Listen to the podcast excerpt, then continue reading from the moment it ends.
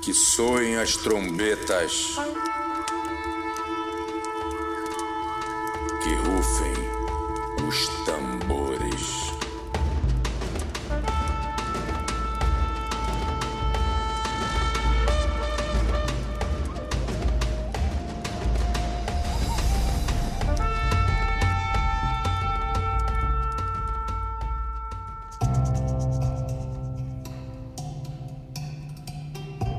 Oi, aqui é o Steven Gen e esse é o podcast Que Soem as Trombetas. Por aqui, a gente vai explorar o potencial médico, científico e econômico da cannabis e dos psicodélicos, substâncias que tiveram proibidas em boa parte do século passado. Para isso, nessa primeira temporada, vou receber médicos, psicólogos, jornalistas, antropólogos e empresários para investigar como maconha, LSD, ayahuasca e outras substâncias estão sendo usadas pela ciência quais foram os motivos que levaram à sua criminalização e como uma nova legislação pode beneficiar pacientes, cientistas e até a economia. Se você é um usuário recreativo, se você se interessa pelo uso terapêutico da cannabis e dos psicodélicos, se você se interessa por ciência, ou ainda, se você quer entender como o mercado dessas substâncias já está movimentando bilhões de dólares anuais gerando empregos, fica por aqui.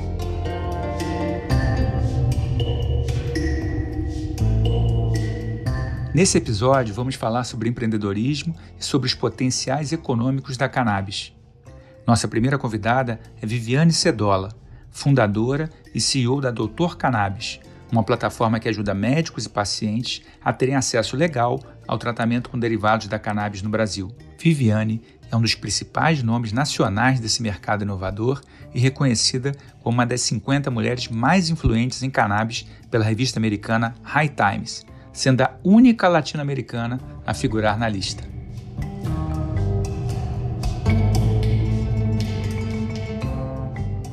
Viviane, trabalhar com cannabis é por si só um desafio. Por que você decidiu investir nesse mercado? Nossa, Stevens, eu me pergunto a mesma coisa várias vezes. Mas a resposta é que quando eu percebi que existia esse mercado, eu percebi que existia a possibilidade de pessoas terem acesso legal, regular a esses produtos no Brasil e de médicos, né, prescreverem também esses produtos de forma regular aqui, mas que ainda assim as pessoas não acessavam. Eu entendi que as minhas competências, e falando um pouco de mim, eu sou da área de comunicação, sou relações públicas, na época já tinha mais de 10 anos de experiência com plataformas digitais, criação de comunidades. E quando eu entendi o problema da cannabis e do acesso no Brasil, ficou muito claro como eu poderia ajudar.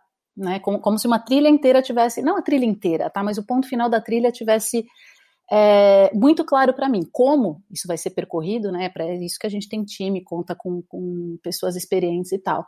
Mas eu percebi que que eu poderia contribuir bastante criando muito conteúdo. A gente sempre fala que a informação é o melhor remédio, né? E a gente percebe também que muitas vezes esse é um dos desafios da pessoa é, da ciência, que está ali muito envolvida no, no dia a dia e na pesquisa, e na hora de comunicar aquilo tem algum desafio. Então, a gente chegou para suprir essa lacuna, para conectar as pontas, e é um desafio atrás do outro, né? Um dia atrás do outro, mas acho que a gente vem fazendo um trabalho competente crescendo. Estou feliz.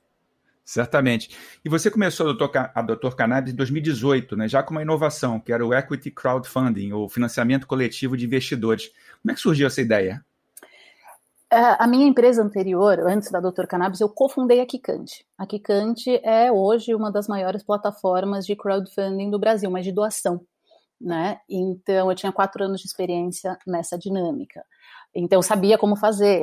É, equity, a grande diferença é que ali a gente vai oferecer um, um, como recompensa uma participação na empresa ao invés de um brinde, um livro ou algo assim. Então, a lógica por trás de divulgação de uma campanha dessas, para mim, era muito clara.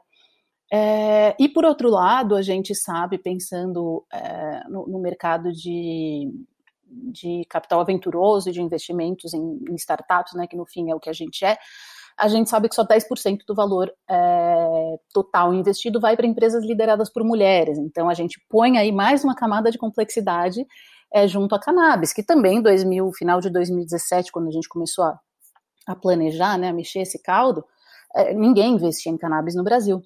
pelo menos não é, de forma institucional. Então, o que, que eu pensei? Vou atrás de indivíduos. Preciso de quanto para largar? 750 mil reais era a nossa conta inicial.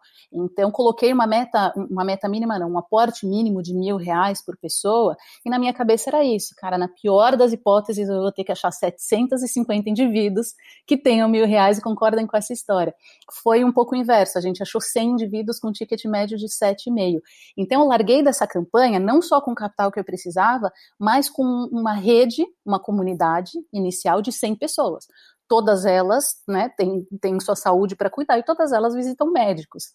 Portanto, ali a gente já tinha um pontapé inicial. Em um universo onde a gente não consegue é, investir em mídia como qualquer outra startup, tem várias limitações por conta do, do tema da cannabis, isso é muito valioso. Legal. Mas alguma coisa mudou? Quer dizer, que você consegue tangibilizar depois que você foi considerada uma das 50 mulheres mais influentes do mundo nesse universo da cannabis? Ah, bastante. Esse tipo de, de homenagem é, muda bastante o cenário. Primeiro, no exterior, né, a visibilidade, o impacto que isso teve, me tornei referência além Brasil, isso foi bem importante. Uh, depois, mídia espontânea, de novo, a gente não pode fazer mídia paga ou algo muito limitado e ou muito caro. Então, mídia espontânea que vem com esse tipo de homenagem é bem importante.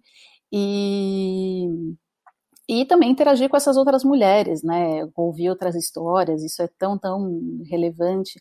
Eu já tinha participado até com a minha sócia, que é a fundadora e a CEO da Kikante, a Candice Pascoal, ela ganhou um prêmio da Cartier de Iniciativas Femininas de Impacto. Então, fomos as duas a Singapura, eu fui apoiando ela como cofundadora. E o que você aprende nesses lugares, com essas pessoas, com essas mulheres, é muito inspirador. Então você começa a perce perceber e ter, bom, validação é, é, é, um, é um outro cartão de visitas, né, para você se aproximar a pessoas no mercado. E hoje eu sinto que, enfim, é um pequeno grande mercado esse de cannabis no mundo e, e a gente está num ponto em que eu, bom, acho que eu e todo mundo que está nesse mercado consegue se acessar, né? Então fui posta nesse mapa. Eu acho que foi bem importante. E eles não voltaram a repetir o prêmio, né? Foi o primeiro e único. Então, isso torna ainda mais relevante. Perfeito. Mas, quer dizer, a gente está falando aqui da, da, da, tua influência, da tua trajetória dentro do mercado de cannabis, mas é, é um mercado que tem uma regulamentação ainda frágil. Né? Isso eu acho também é uma outra, uma outra camada de, de, de desafio que eu queria que você compartilhasse com a gente. Como é que você vê né, o crescimento desse mercado, que tem uma regulamentação ainda muito muito frágil mesmo, né? É, essa é a pior, eu diria, né? É a mais difícil e a harmonização internacional disso. É, a gente tem o costume de falar, olha, no Brasil é, é, mais difícil, é mais atrasado em termos, em termos. Eu até é, publiquei um artigo recente na, no Jota falando sobre isso, né? A regulação do vizinho é sempre mais verde. E não é bem assim. No Brasil, é bom, a gente olha para os Estados Unidos e fala, poxa, lá esses produtos são suplementos alimentares, estão na prateleira, você vai, pega e compra. Tá bom, mas se você tem uma doença grave, vamos dizer, doença de Crohn, epilepsia, se você é um paciente polifarmácia, toma três, quatro fármacos, como é que você vai inserir um CBD sozinho, sabendo que existe interação medicamentosa, ou não sabendo, pior ainda, né? Vai inserir isso é, no seu tratamento sem uma orientação médica. Lá os médicos não podem é, prescrever cannabis regularmente. Tem médicos que orientam pacientes, esses são mais ousados, só que em geral que eles, a, a mensagem dos reguladores que eles recebem é: vocês não estão autorizados a fazer isso, não se atrevam. E não podem conduzir pesquisas, coisa que no Brasil, com todos os desafios que tem, é algo uh, mais próximo da nossa realidade, né?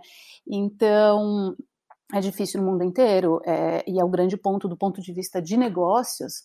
A gente lançou a Doutor Cannabis sabendo que o que a gente faz hoje, então o modelo de negócio da Doutor Cannabis é tomar uma pequena comissão sobre os produtos vendidos. Quem paga essa comissão são as marcas. A gente precisa garantir, tem isso por força de contrato, o, o preço igual ou menor do que aquele que eles praticam. Então, se o meu paciente for comprar direto na marca X, ele vai pagar a mesma coisa que ele pagaria é, comigo, ou às vezes até menos aqui. Então, preciso dessa premissa. Portanto, para o paciente é um serviço gratuito. Mas a gente já tem duas marcas, acho que cinco produtos autorizados para irem para as drogarias. E a Doutor Cannabis não é drogaria. Então, esse modelo de tomar comissão sobre a regulação de uso compassivo vai acabar. E aí, para onde é que vai o negócio, né? Então, tenho lá as minhas ideias, tenho a visão, o fio, como a gente vai fazer, a gente vai descobrindo no dia a dia. Mas aí não vou dar spoiler, isso fica para o futuro. Não, tudo bem que você não dê spoiler, mas eu queria saber um pouquinho sobre as suas perspectivas, expectativas de futuro e também qual é o tamanho atual da Doutor Cannabis. A Doutor Cannabis hoje já passa de 30 mil pacientes ou, e ou responsáveis, né, portanto, pessoas que entraram aqui buscando tratamento, buscando informação, em, em, alguma fase, em algum estágio desse processo, tá? São mais de 3 mil médicos, dos quais só cerca de 10% se classificam como prescritores. E essa foi uma descoberta até nossa no meio do caminho, né? Porque, poxa, eu achava que eu ia trazer prescritores, indicar esses prescritores para os pacientes e pronto. Mas resulta que o não prescritor nos demanda formação informação e formação. Né? Ele fala, legal esse post, legal aquele conteúdo bacana, só que eu preciso mais, eu quero começar a prescrever, eu tenho várias dúvidas. Foi aí que a gente criou o primeiro congresso de cannabis medicinal que aconteceu no passado. Acabamos de fazer agora em agosto de 2021 a segunda edição do Cannabis e foi maior. É, dessa vez teve um dia restrito para médicos, então a gente percebe que vai crescendo nesse sentido, né, na formação médica, e a gente lança junto com ele também um curso é, chamado Cannabis Medicinal do Zero, do zero a prescritor. Em um momento até estranho para se lançar um curso, porque toda semana eu recebo um curso novo é, para médicos prescreverem, mas o nosso público está demandando isso. Então a gente não buscou fazer o, o curso mais completo, o mais amplo, é, o mais maravilhoso. Ele é o curso objetivo. O médico que chega aqui dizendo eu quero prescrever e não sei como, de posse desse curso vai sair daqui pronto para prescrever e com o amparo também dos nossos professores e profissionais. Então a gente percebe que essa linha da, do conteúdo para o médico, é, o médico né, contou para a gente, é, de, na forma dele utilizar a plataforma, que esse era um caminho importante para a gente trilhar. E aí a gente começa a aparecer o, o que hoje se chama de empresa ambidestra, porque tem ali o nosso foco principal, eu plugo médico com paciente, telemedicina, a gente já cobra consulta aqui, ele ah, compra o produto aqui, a gente toma comissão. Esse era o eixo principal. Mas essa parte de educação, de congresso, por mais que seja gratuito, ali tem venda de ah, certificados, tem é, um acesso a posteriori, é, e tem também patrocínios. Então isso virou, essa virou uma frente importante também para a empresa.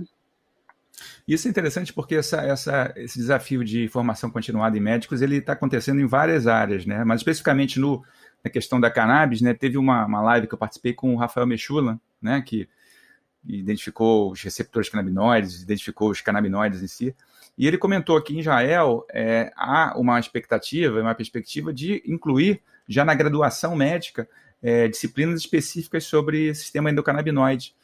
Quer dizer, então é, é interessante esse tipo de, de, de uh, identificação, de uma formação continuada que vocês estão fazendo com os médicos, porque abre-se toda uma perspectiva de aplicação clínica que muitas vezes ela está limitada pela, é, pelo desconhecimento médico, né? Então é, é, é, bastante, bastante interessante. Exato. Até um dos pontos que a gente, ah, na verdade, o primeiro ponto de contato com um médico não prescritor é por que você não aprendeu isso na faculdade?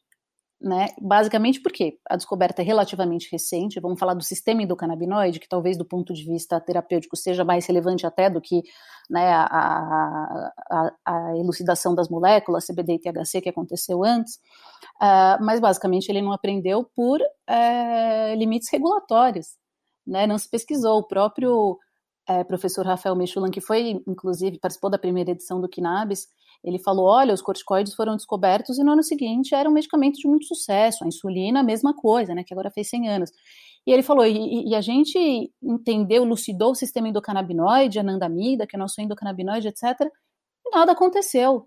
E milhares de crianças com epilepsia refratária poderiam ter sido ajudadas. Isso aqui a gente está falando de um estudo na década de 80 conduzido pelo brasileiro professor Elisaldo Carlini quantas crianças sofreram e sofrem ainda com epilepsia de lá para cá e ainda não têm acesso, né? Então, é, o que eu vejo é que o problema que eu identifiquei no final de 2017 para lançar a empresa, o número é assim gritante. A gente tem cerca de 600 mil 600 mil epiléticos refratários no Brasil, ou seja, não reagem àquilo que está na farmácia. E a gente não tem 600 mil pessoas usando produtos à base de cannabis. Então, tem, tem um espaço, assim, é, que precisa desesperadamente ser ocupado. Essas pessoas precisam ser informadas que existe essa possibilidade. Esses médicos precisam ser educados para que venham a prescrever. Então, isso aqui está no comecinho.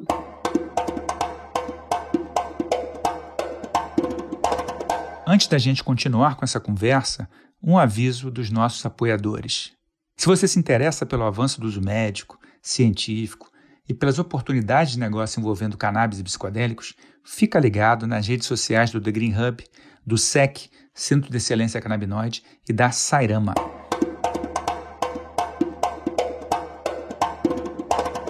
Bom, agora que a gente entendeu melhor a experiência da Viviane com a Doutor Cannabis, a gente vai falar da indústria da cannabis de uma forma um pouco mais ampla. E para isso eu vou chamar para a nossa conversa aqui Marcelo de Vita Greco, sócio fundador e diretor de negócios da The Green Hub, plataforma brasileira especializada em tecnologia e inovação para a indústria da cannabis. Marcelo também participou do processo de criação do Centro de Excelência Cannabinoide, do qual foi CEO. Marcelo, obrigado pela presença conosco. Então, para, quer dizer, por todo mundo, né, o uso medicinal do CBD, que é um dos 90 canabinoides presentes na planta, abre caminho para uma revisão completa da nossa relação com a cannabis, que na verdade é milenar, mas que outros usos dessa planta têm sido resgatados ou descobertos nos últimos anos. Muito legal. Primeiro eu quero é, falar exatamente sobre o CBD, né? É, o Brasil, até a Vivi falou uma coisa muito interessante, que ela já está preparando para o futuro e coisas novas vêm por aí. E eu acho que o Brasil ele fez um belo trabalho no, no, que ele trouxe o CBD. O CBD foi um foi o Green Rush que chamaram, né? Então, nos Estados Unidos ele ele sempre foi utilizado como suplemento alimentar, né? Então ele na verdade ele foi o que abriu o caminho para a indústria do cânhamo, né? Como, e, e são os produtos que acabam que acabam chegando aqui. Mas eu vejo o CBD exatamente migrando para o que é, é no, mundo inteiro, né? Como suplemento alimentar. E aqui, né, aqui, aqui no Brasil, é, acho que a gente elevou a régua no sentido de ter empresas de fora. Eu acho que vai ser um mercado muito relevante, esse mercado farma né, no Brasil, ele vai continuar crescendo, ele vai ser muito relevante, a gente possivelmente vai liderar, mas eu acho que o CBD e aí outros derivados do cânhamo, né, onde é extraído o CBD, é, vão começar a, a, entrar também em pauta, né? como, por exemplo, a indústria, é, o canhão industrial.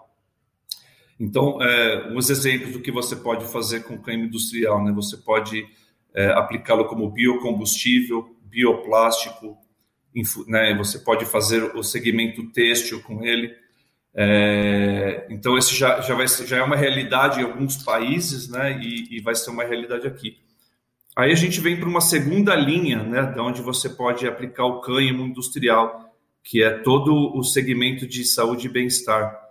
Então, na saúde e bem-estar é onde você vê a Europa dominando bastante, né, é, no sentido de você trazer cosméticos, alimentos, infusão em bebidas, infusão em comidas, é, hemp seeds.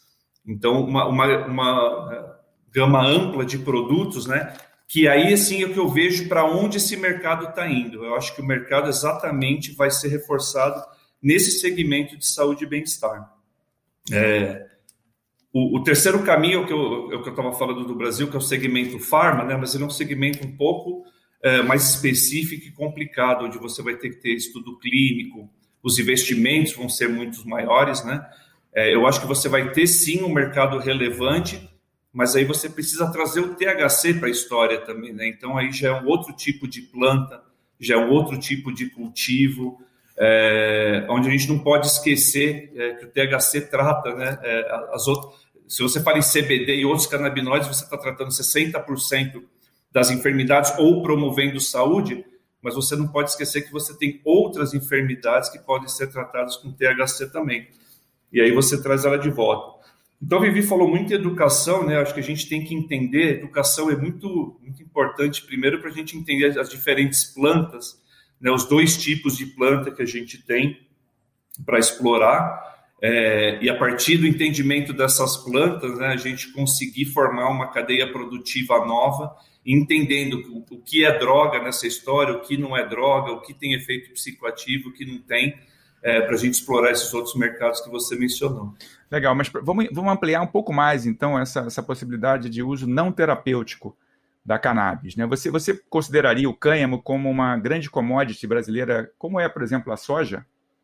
Totalmente. Eu, eu acho que ela está no caminho de virar uma commodity, né? ela não é uma commodity ainda.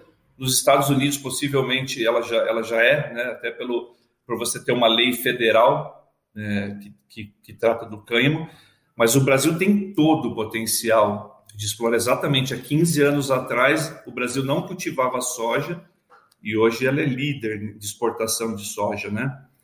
E então eu acho que o Brasil ele tem total condições, né, de explorar isso aí. É, e, ele só não vai mais para frente exatamente pela, pela política, pelo não entendimento do que, da diferença né, do que são as plantas.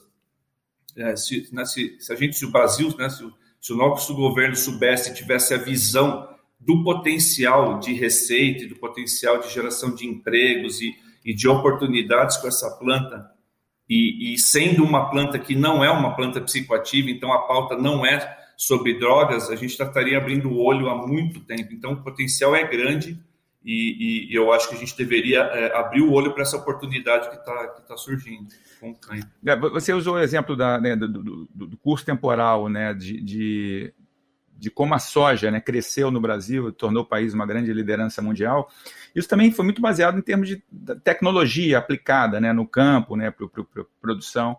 Então, como é que você vê é, a nossa capacidade de inovação tecnológica para a gente não ser simplesmente produtor do cânhamo? Perfeito. Bom, eu vou separar essa resposta em duas partes. O primeiro é a gente poder ter adaptação tecnológica exatamente para o cultivo e para a colheita do cânhamo, né? O cânhamo, ele não, você não precisa reinventar a roda com ele.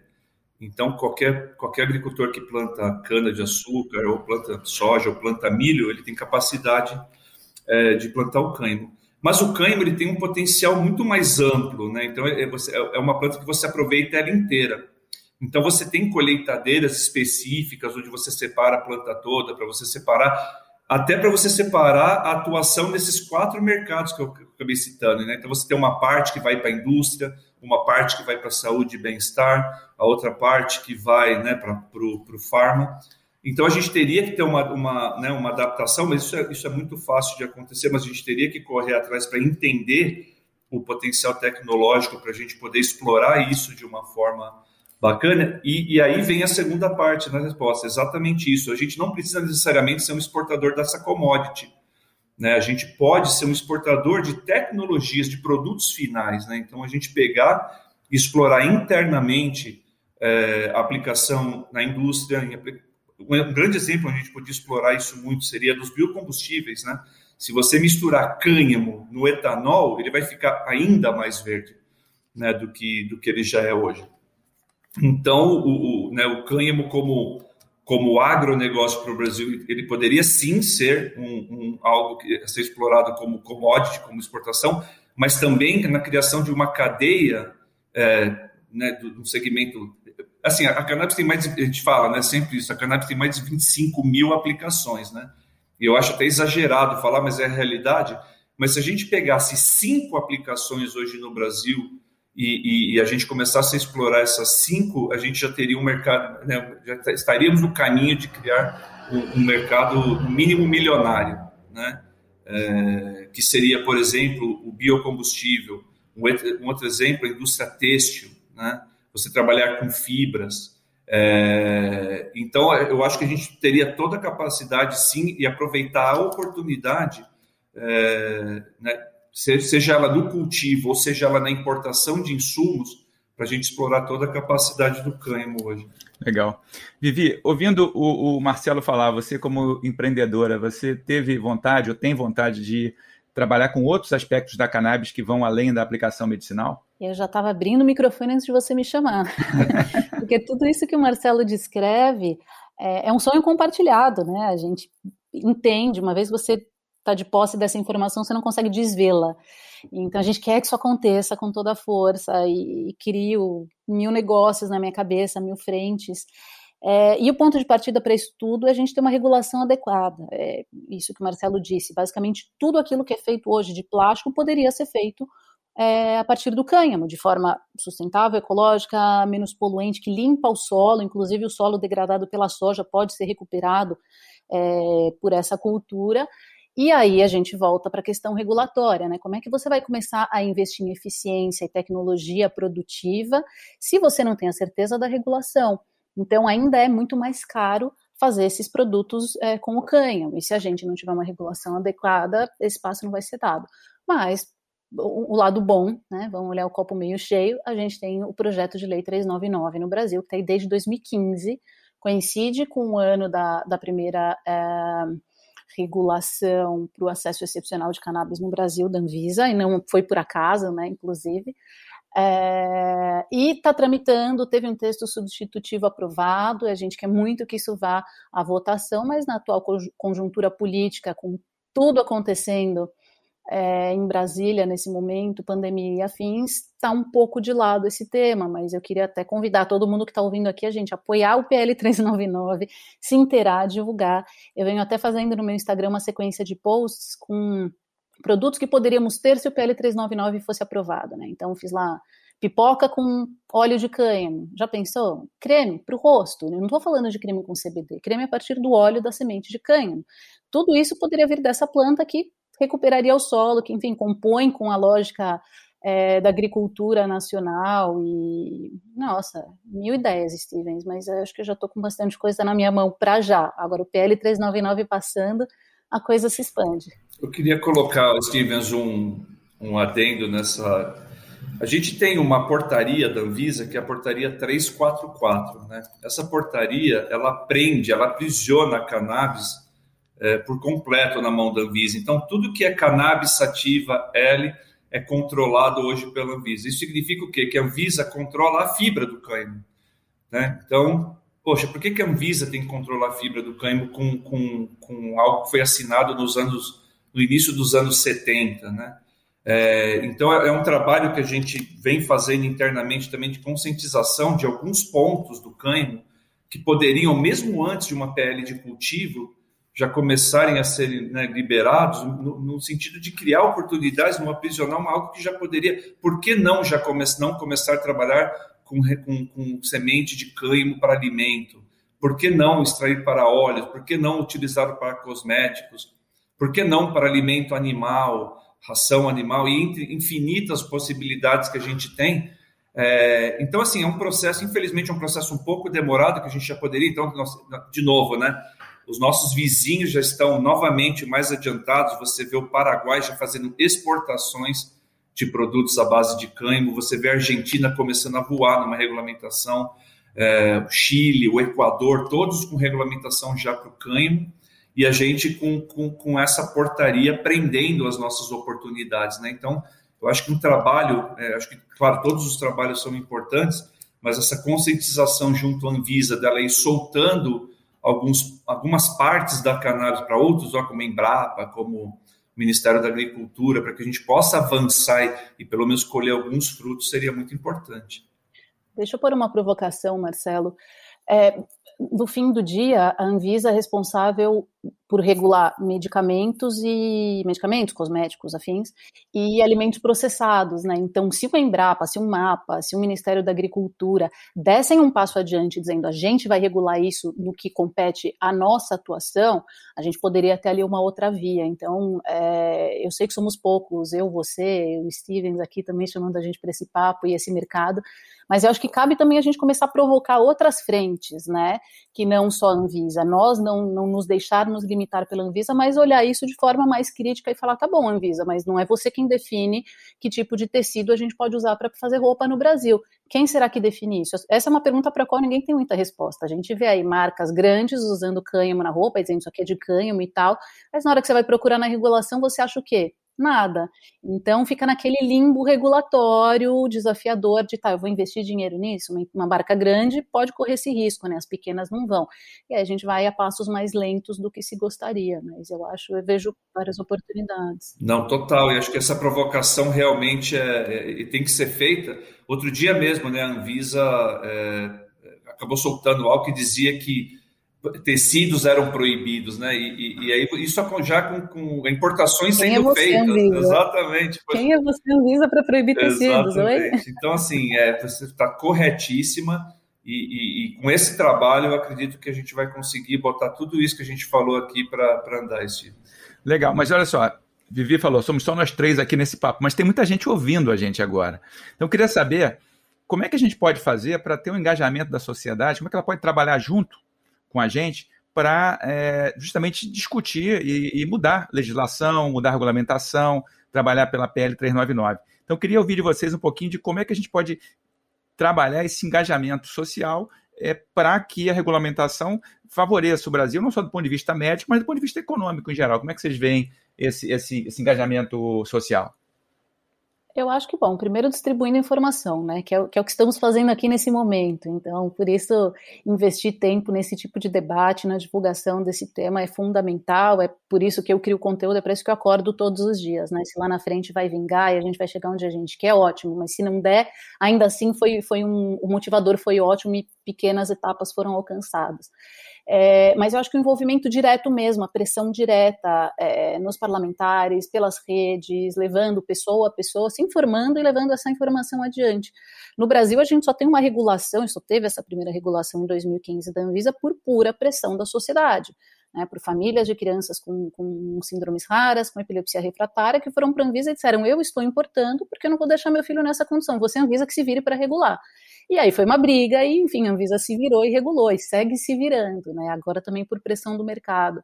Então eu acho que é isso, é você uh, levantar sua voz em apoio a isso, se informar e também, uh, claro, pressionar os seus parlamentares e, e pedir por um por esse PL 399 e outros também que seguem, que estão anexados a ele. Tem uma palavra muito, que foi muito utilizada até para ajudar os Estados Unidos a, a onde ele está com com cannabis, que é o advocacy, né? Então, quando você diz que tem bastante gente, gente ouvindo a gente, quando a Vivi diz que acorda todos os dias para isso, eu também, né, me coloco nisso, para conseguir trans, né, é, é, é, trazer essas pessoas, que eu não consigo nem traduzir, advocacy é uma palavra que, se for traduzir para o português, seria lobby, mas lobby no Brasil é uma palavra tão feia, né?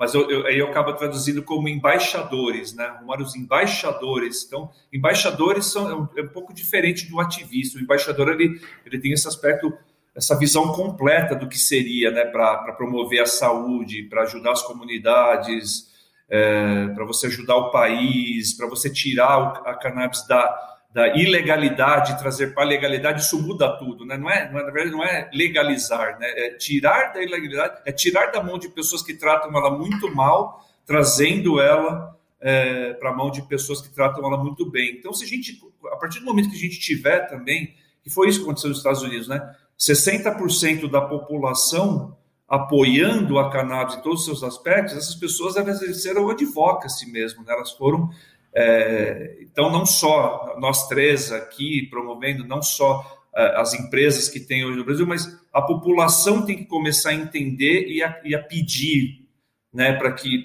que o governo dê, dê mais liberdade, para que, né, que, o brasileiro tenha mais acesso a, cannabis. Então, é, eu acho que esse apoio é fundamental, mas a gente só vai conseguir esse apoio de novo, né? E aí educando. Quando a gente fala de educação, eu tenho, eu tenho às vezes eu tenho, eu tenho a falsa impressão, como a gente fala sobre isso todo dia, às vezes a gente tem a falsa impressão que todo mundo sabe o que a gente sabe do potencial, né? E que todo mundo tem a visão de que esse mercado é um mercado bilionário, e não, é 0, alguma coisa de pessoas que sabem, né? Então, esse, esse trabalho que a Vivi faz, que eu faço, todo mundo faz, que você está fazendo, Agora é um trabalho que a gente tem que, que amplificar para que todos os brasileiros façam, né? para que os empresários façam, para que a gente realmente tenha acesso a, a essa planta. Eu, eu, sou um fã mesmo, né? Eu falo, eu acabo até me empolgando falando que ela é uma planta maravilhosa, mas ela é realmente uma planta maravilhosa, né? uma planta que você utiliza ela inteira. E aí trazendo até um lado que ela não, não, não é só negócio, muitas vezes. Né? A Vivi acabou de falar das mães que batalharam, então, da promoção de saúde, né? É, mas ela promove né, uma, uma série, ela vai promover saúde, ela vai promover bem-estar, ela vai promover negócios, ela vai promover oportunidades, né, e ela vai promover sustentabilidade também. Né? Queria deixar isso aqui e falar um, um pouquinho sobre o que ela traz do lado sustentável também. Né? Das 17 ODS da ONU, é, para 2030, da sustentabilidade 2030, a cannabis está em 15. Então, se as pessoas soubessem disso também, elas iam exercer ainda mais esse advocacy, ainda também sabendo desse potencial sustentável que a cannabis tem. E aí, isso pode ficar para um próximo episódio, para um próximo programa, mas é um assunto que dá para ser muito explorado também, que é o lado sustentável da cannabis. Tem um ponto também que me toca muito, que é, que é a questão do encarceramento da população. Né, que é algo que já está sendo endereçado em muitos países. O estado de Nova York regulou e definiu que vai rever todas as decisões judiciais que encarceraram pessoas por posse de cannabis à luz da nova regulação. É, no Canadá também anistiaram muitas pessoas e no Brasil esse é um tema assim urgentíssimo, com poucos dados e pouco falado, né? Eu sei do recorte da população carcerária feminina, que 70, quase 70% da população carcerária feminina foi presa com pequenas quantidades de drogas, não se sabem quais, não existe o recorte exatamente do que, mas a gente sabe que a cannabis, né, dentro do que a lei considera droga, é, é uma das mais presentes. E, e, será que isso está certo, né? Qual é o impacto de você encarcerar uma mulher que, enfim, usava para si própria ou Digo mais, muitas vezes são pessoas que estão em situações reais de vulnerabilidade social, e em geral é nesses lugares que o tráfico se instala e também exige que essa mulher, bom, para você entrar ou sair da sua comunidade, para entrar ou sair da sua casa, você vai ter que fazer isso, vai ter que fazer aquilo, e ela está lá presa, pagando pato, tem filhos que ficaram em casa, que de repente estão na rua, então qual é impacto que isso tem no Brasil. Né? O encarceramento aumentou muito nos últimos, vem aumentando vertiginosamente no Brasil, claro, é, todo mundo sabe, em geral de negros e pobres, e, isso é. A cannabis é um tema 360, né? A gente não fala só de saúde, a gente não fala só de sustentabilidade, só do social, só da segurança, só da economia. A gente fala de tudo isso. É, é incrível como ela é plural dentro do nosso corpo e dentro da sociedade. Eu até queria colocar muito, muito, muito legal isso mesmo. É, assim, claro que ainda no Brasil a gente não está formando bilionários com esse mercado, mas os Estados Unidos já, no Canadá já, você já está formando bilionários e é inconcebível, né? Você formar bilionários e ter pessoas sendo presas por 15 onças de cannabis, né? Estou usando mais o exemplo de fora porque lá sim. Agora aqui a gente pode começar com o pé direito, né? E isso é exatamente o que ela está falando. Como começar já o um mercado com o pé direito, né? E, e, e fazendo o, o, que é correto. Se você vai regulamentar, já trazer para essa regulamentação exatamente essa pauta como foi feito em Nova York Perfeito. Esse é Exato, é, regular um pouco depois tem esse benefício, né, da gente poder aprender com, com os erros dos outros. Acho, inclusive, uh, você entrevistou, né, o... Steve D'Angelo. Isso, D'Angelo que está à frente do The Last Prisoner Project. The né, Last Prisoner Project, exatamente. Eu li essa semana uma história de uma mulher que, bom, agora foi presa com, acho, 16, 17 anos de idade, com posse de pequena quantidade de maconha, uma mulher negra, hoje tem três filhos, mãe solteira, se virou, estudou, se formou e na hora de conseguir o primeiro emprego, hum, você tem isso aqui no seu histórico, você foi presa lá atrás, a gente não pode te contratar. Então essa mulher teve, além de tudo, que achar um advogado para conseguir rever essa história. É, enfim, será que está certo isso? Do meu ponto de vista, está muito errado, quando a gente sabe que muitas vezes, inclusive, pacientes ou pessoas fazem é, usam a, vamos chamar de maconha e fumam a maconha em busca de um efeito terapêutico, por mais que elas não saibam, mas se, se, a pessoa fuma e consegue dormir melhor, se a pessoa fuma e controla a ansiedade dela, é uma busca terapêutica. Agora, se não existem outras vias de administração disponíveis e regulares, legais, como é que ela vai buscar? A gente recebe na Doutor Cannabis muito paciente que quer se legalizar. Né? Ele falou: olha, agora eu agora eu tô adulto, eu casei, eu tenho filho, eu não quero ficar fumando em casa, eu tenho vizinho, eu não quero fumaça, mas me ajuda a dormir, também não quero abrir mão do benefício, né? Então eu quero me legalizar. É, é curioso esse movimento. É verdade, é muito importante. O, eu acho que vale, vale aqui ratificar que Marcelo falou, quer dizer, uma onça é, são, são 30 gramas, né? Quando você está falando que as pessoas estão sendo presas, estão sendo presas com quantidades ínfimas, né? Então, ínfimas. Então, para uso próprio, exatamente, para exatamente falar que ele falou. Às vezes ele, essa pessoa, às vezes não, muito provavelmente. E você tem até uma, uma onda, né? De você tem a, a cannabis pré-Covid e após, né? É, a, você, após Covid, mudou completamente né, a visão de como. É, começa porque tentaram fechar, fechar os dispensários no Canadá e Estados Unidos, e isso durou duas horas, porque as filas começaram a ficar quilométricas, e aí acabou sendo tratado como uma farmácia mesmo. Então, se a farmácia vai ficar aberta, o dispensário vai ficar também. E é incrível isso, né? Como que as pessoas estavam usando. Você pergunta assim, você tem assim a, a, os quizzes que fizeram, né? É, as pesquisas que fizeram no pós-Covid, para que, que você. Então, antigamente era assim, ah, eu fumo para ter mais criatividade no meu trabalho, ou para eu relaxar, ou para eu, enfim. Hoje você tem assim, ah, eu, eu, eu utilizo para exatamente para dormir melhor, para não ter tanta ansiedade.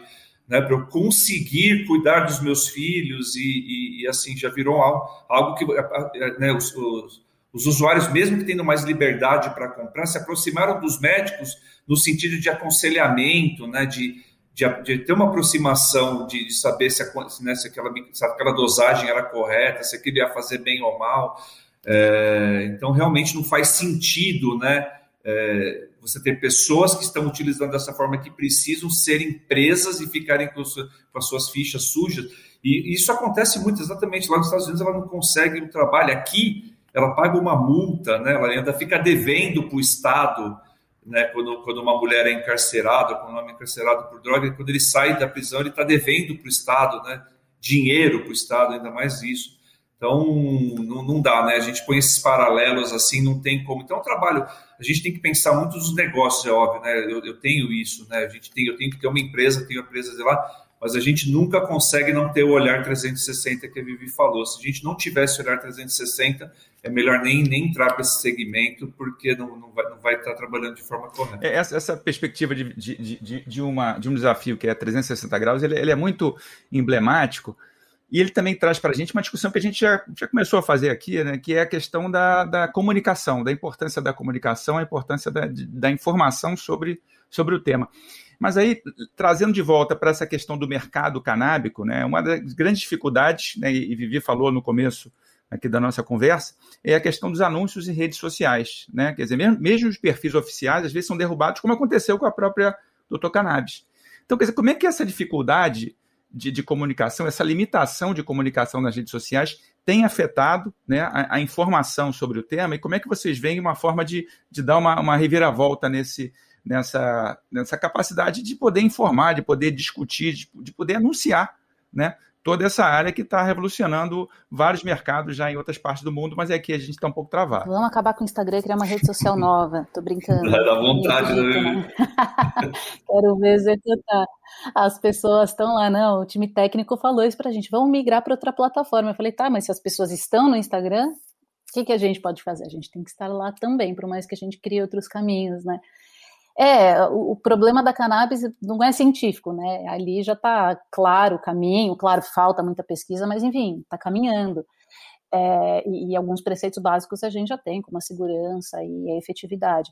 Agora, comunicar isso é bem desafiador. Redes como LinkedIn, por exemplo, permitem anúncios de cannabis, só que ali você encontra é, o tipo de filtro que você consegue fazer no LinkedIn não é aquele que que interessa. O médico não está exatamente presente ali, na verdade, o médico está usando cada vez mais o Instagram como um cartão de visitas, né?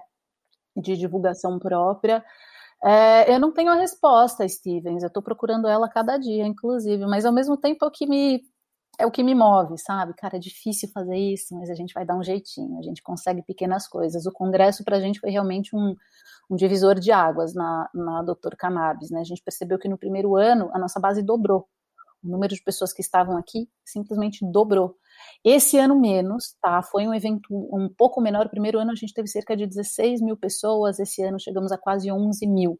Porque de lá para cá, muitos outros eventos foram criados. Então poderia estar, ai, que ruim, meu evento diminuiu. Cara, é fantástico, tem muito mais gente sabendo sobre cannabis. Eu acho maravilhoso, porque, de novo, eh, virou uma coisa ambidestra para a gente, mas essa parte de de eventos e cursos é, era um meio para atingir o fim, né? Nossa missão é dar acesso à cannabis. E se as pessoas não souberem que elas têm, que elas podem ter acesso, se o médico não souber prescrever, isso não vai acontecer.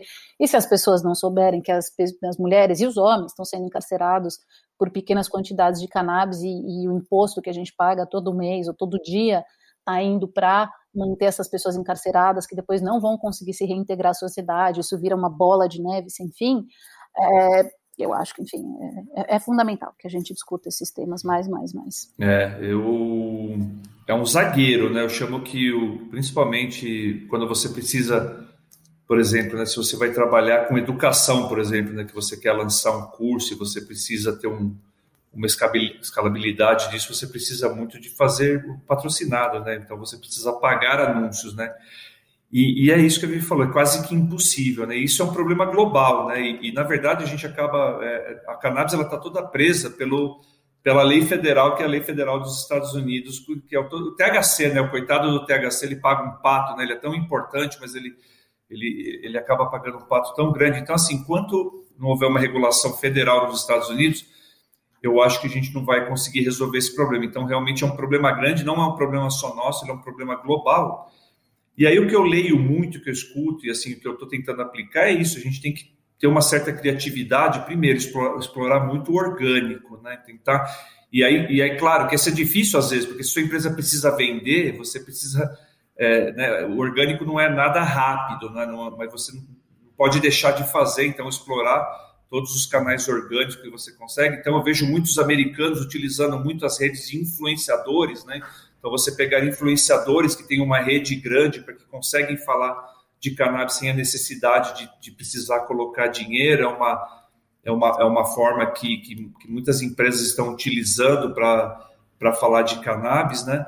Mas eu, mas eu acredito que vai continuar sendo um problema. Né? Chegaram até a pensar a falar isso, né? Falar, poxa, é, como que a gente muda? Será que um dia vai precisar mudar o nome né, da, da planta? A gente vai ter que criar um novo branding? Está é, tá chegando a um ponto disso, porque senão é, é, é, tem um perigo da gente travar o mercado exatamente pelo estigma que foi criado pela propaganda negativa que foi feita, né? E, e aí está tá sendo um atraso realmente para muitas empresas que estão sofrendo com isso, tá?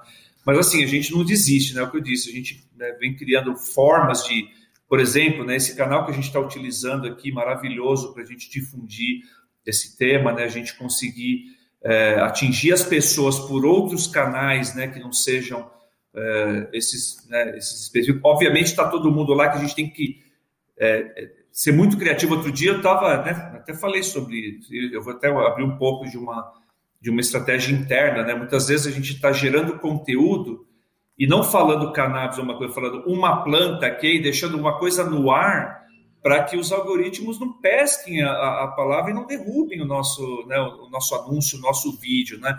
Então, estamos utilizando é, sempre códigos e deixando as coisas nas entrelinhas, né, e tentando ser o mais criativo possível para falar de cannabis, porque a gente não pode mencionar nenhuma palavra, né? Não é que a gente não pode falar maconha, a gente não pode falar maconha, a gente não pode falar cânhamo, a gente não pode falar cannabis.